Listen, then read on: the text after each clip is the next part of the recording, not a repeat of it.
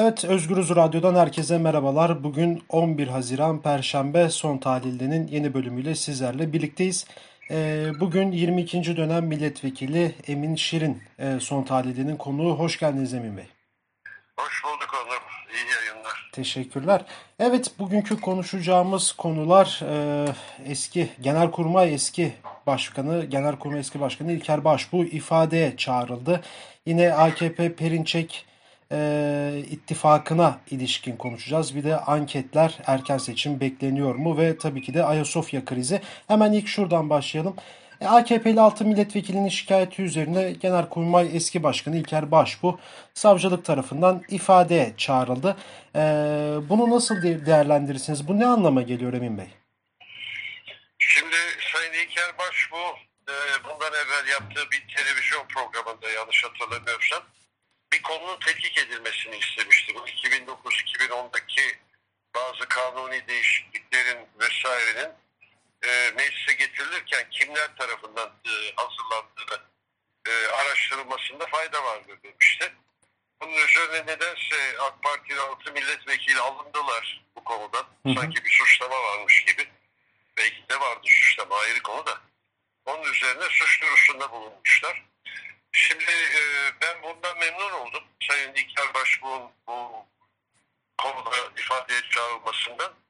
Zira zaten kendisi bu konunun e, tetkik edilmesi gerektiğini ortaya atmıştı. Hı hı. Şimdi savcılığa intikal etmiş bir konuda gidip bu e, hadiseyi anlattığında ne bakımdan tetkik edilmesini istiyor, ne gibi sıkıntıları var. Bunun ortaya çıkışı bu bir fırsattır İlker Başbuğ için. Düşüncelerini paylaşır. E, şikayeti neticelendirirler, neticelendirmezler bilmem. Çünkü adalet mekanizmasının bugündeki işte, bugünkü işleme tarzına baktığımızda özellikle e, muhalefetin veya AK Parti gibi düşünmeyenlerin çok süratle cezalandırıldıklarını buna mukabil AK Parti herhangi bir şekilde dokunacak kolların e, biraz sanki sürüncemede bırakıldığı veya sıvaltı edildiği gibi intiba var. Hı hı. Zaten o bakımdan da anketlerde adalet mekanizmasına olan e, güven yerlerde yerlere düşmüş vaziyette. Ben bunu İlker Başbuğ'un çağrılmasını e, İlker Başbuğ için bir fırsat olarak görüyorum. Altında başka da bir mana şimdilik aramak istemiyorum. Hı hı. Kendisi görüşlerini paylaşsın. Ondan sonra bakalım savcılık adalete ve hukuk devletine uygun şekilde hareket edip devam ettirecek mi işi göreceğiz.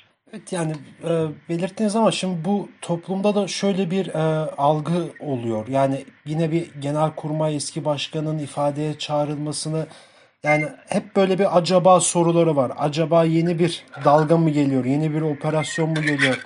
Ya böyle ele almak lazım mı yoksa erken mi dediğiniz gibi? Yani şimdi Ya da biz mi parona yaklaştık? Bu da Yani olabilir. tekrar e, herkes paranoya yaklaştı. Yani Nasıl paranoya yaklaşmasın Allah'ını seversen. Yani şimdi şu anda e, tutuklu halde yargılanmayı bekleyen milletvekilleri veya 2-3 gündür 4 gündür e, ifadesini alınmak için bekleyen nezarethanede polis nezarethanesinde olan e, gazetecilerin durumuna baktığında tabii ki herkes endişeleniyor. Nasıl endişelenmesinler? İmkan var mı endişelenmeme? Yok. Yok ama ben yine de hukuk devleti, hukuk devleti diye hatta e, beni Sizin evet. hukuk insanlar bile naif bulmaya başladılar bu konuda. Ben bu konuda e, ısrarla hukuk devletinin ehemmiyetini, önemini altını çizmeye devam edeceğim. Evet. Bıkmadan, usanmadan. Evet siz yani bir çok programda da hep dile getiriyorsunuz yani hep bir hukuk devleti e, Tabii. sözünü. Peki buradan şunu da sormak istiyorum. Şimdi bu e, AKP ile Perinçek arasında şimdi Perinçekçilerin AKP ile direkt olmasa da böyle dolaylı bir şekilde bir ittifak kurduğu kanısı var yani toplumda. Ya bugün geçen günde Halk TV'de Barış Arkadaş açıkladı. İsmini vermediği bir e, kanal yöneticisiyle bir araya geliyor. E, ve kanal yöneticisi Barış Arkadaş'a şunu söylüyor. Ya, Barış Arkadaş diyor niye hiç AKP'li birini çıkarmıyorsunuz? Diyor ki Perinçek geliyor ya diyor. Yani bu da e, belki izlemişsinizdir o programı. Böyle enteresan bir olaylardan birisiydi. Ee, böyle bir durum var. Şimdi AKP'li eski milletvekili Şamil Tayyar da sürekli olarak e, Doğu Perinçek'i sosyal medyadan eleştiriyordu. En son eleştirileri sonrasında da AKP'deki görevinden ayrılıp aktif siyaseti bıraktığını Ayrıldı ifade mı etti. ayrıldı, ay- ayırtıldı mı bilmiyoruz onu. Ya bir haberlere baktığımda görevinden ayrıldığını ve siyaseti komple bıraktığını Kendisi öyle söyledi. evet ifade etmişti. Şimdi bu AKP Perinçek yakınlaşmasında iktidar partisi üyeleri neden rahatsızlık duyuyor? Neden Şamil Tayyar gibi eski vekiller, eski gazeteciler bu durumdan rahatsızlık duyuyor? Onları kendisine soracaksın. Ee, rahatsızlık duyabilirler. Niye şöyle dışarıdan ben baktığım kadarından Evet. e, Doğu Perinçek e, bazı fikirlerine iştirak ederiz etmeyiz ama uzun zamandır tanıdığımız e, ahbaplığımız olan e, bir insandan bahsediyoruz. E, Birçok da badireden geçmiş ama enteresan bir siyasetçi. Kendisinin bir iddiası var. AK Parti'yi ben idare ediyorum diyor Evet, neredeyse. evet. Bu kadar iddialı konuşmaları var. Ee, İslamcı Kemalist filan gibi sözler ediyor. Evet. Yaratmamasına imkan yok. Ee, şimdi bu hareketlenmeleri biraz da e, yaklaşmakta olan Yüksek Askeri Şura'nın kulis faaliyetlerine de bağlamak lazım mı diye düşünmeden edemiyorum. Ee, Sayın Perinç'e bir dost olarak bir tavsiyede bulunayım. Tayyip Erdoğan ve AK Parti şu anda bazı ittifakları konjonktürel olarak kendisiyle belki yapabilir ama 15 Temmuz'dan sonra geçen 4 sene içindeki icraat göz alındığında eee, son kullanma tarihini ona da uygulayıverirler bir gün geldiğinde. Evet, bir dost tavsiyesi olarak aldık. Peki şimdi buradan e, yine konu başlıklarımızdan bir tanesi anketler. Şimdi yapılan anketlerde e, Erdoğan'ın MHP ile toplam oyunun %40'ı zor bulduğu gözüküyor.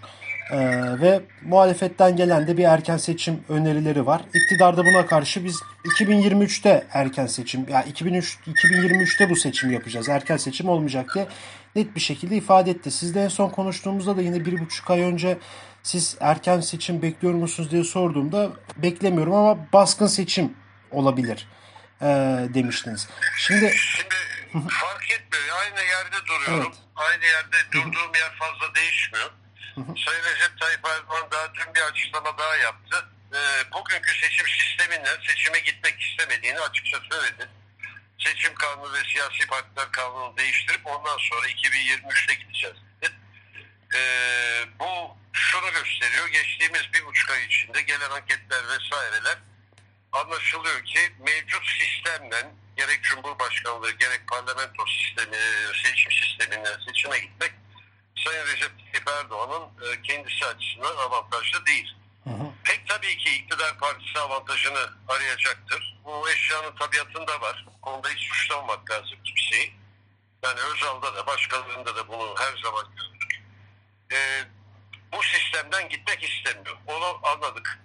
Ancak yine de bir baskın veya acil seçim şöyle olabilir. Ee, partilerde bazı hareketlenmeler var. Yeni kurulan partilerde. Bazı bir veya iki tane yeni partileşme de olabilir. Öyle bazı emareler de olabiliyor. Bütün bunlar e, önümüzdeki senenin ikinci yarısında meclis aritmetiğinde değişikliklere sebep olabilir.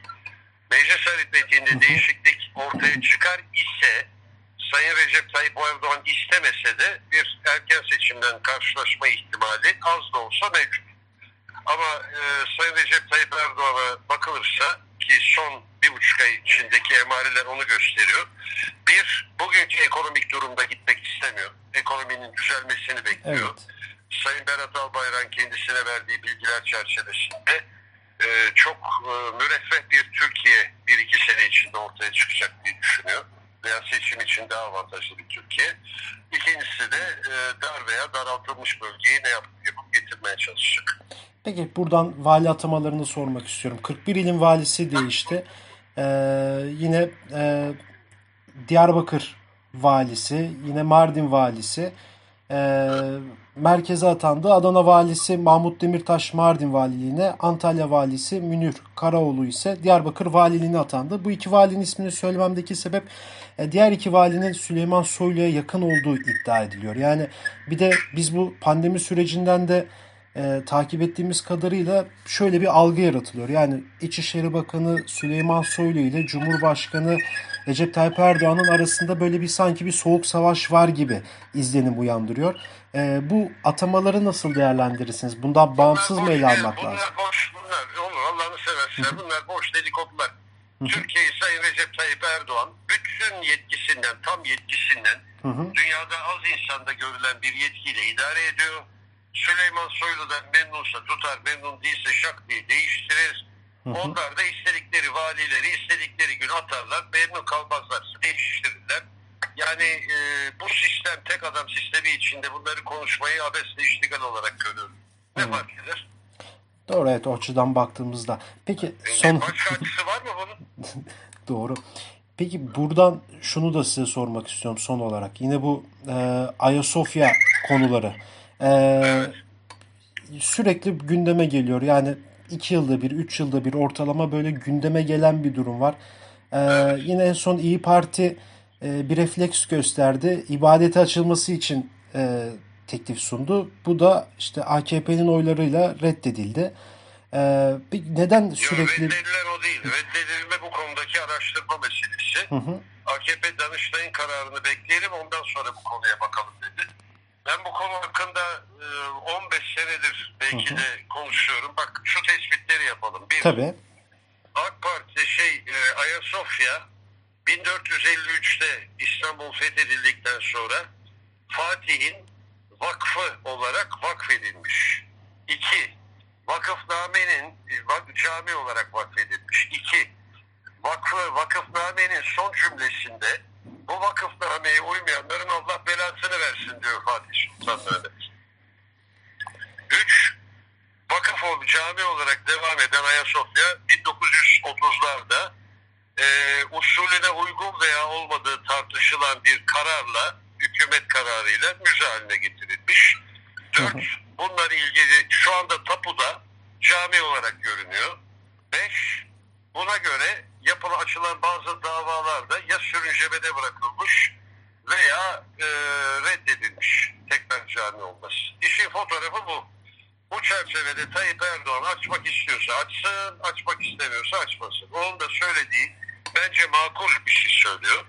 Bu işin getirisini, götürüsünü, alsın, zilsini, dış tarafını, iç tarafını, her tarafını dikkatle e, şey etmek lazım, değerlendirmek lazım.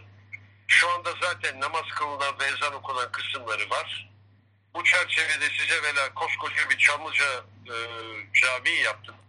Yani o da bir hükümranlık camiidir. Evet. Gidin orayı doldurun. Sultanahmet Camii'ni doldurun. Bu konuda da başımı pek ağrıtmayın gibi bir görüş içinde. Ama e, siyasetten sıkışma anları çıktığı zaman bu Ayasofya getirilip konuşuluyor. E, hukuki durumu anlattım. Geri kalan siyasi olarak da siyasetçiler verecekleri kararı versinler. Benim şahsi kanaatim Hı hı. e, ibadete açık kısmı olmakla beraber insanlığın en büyük eserlerinden biri olan Ayasofya ve her din açısından önemli olan özellikle Ortodokslar açısından önemli olan e, Ayasofya'nın e, bu kadar siyasete alet edilmemesi gerektiğini düşünüyorum.